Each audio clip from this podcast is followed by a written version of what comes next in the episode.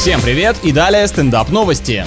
Европейский повар готовит еду по вымышленным рецептам из мультиков. По сути, как получилось, такой вкус и должен быть, потому что никто раньше этого не пробовал. Даже претензии официанту никакие не выскажешь. Очень удобно. Профессиональный кулинар начал с простого и воспроизвел рис с яйцом и беконом из анимационной картины «Мулан». Хотя еще легче было бы по совету кота Матроскина просто перевернуть бутерброд колбасой вниз, и это тоже бы считалось. Но уже сейчас в арсенале шефа голубое молоко из Звездных войн, ратату из одноименного фильма и многое другое. Надеюсь, когда-нибудь дело дойдет до летающих вареников, как в вечерах на хуторе близ Диканьки. О таком блюде давно мечтаю.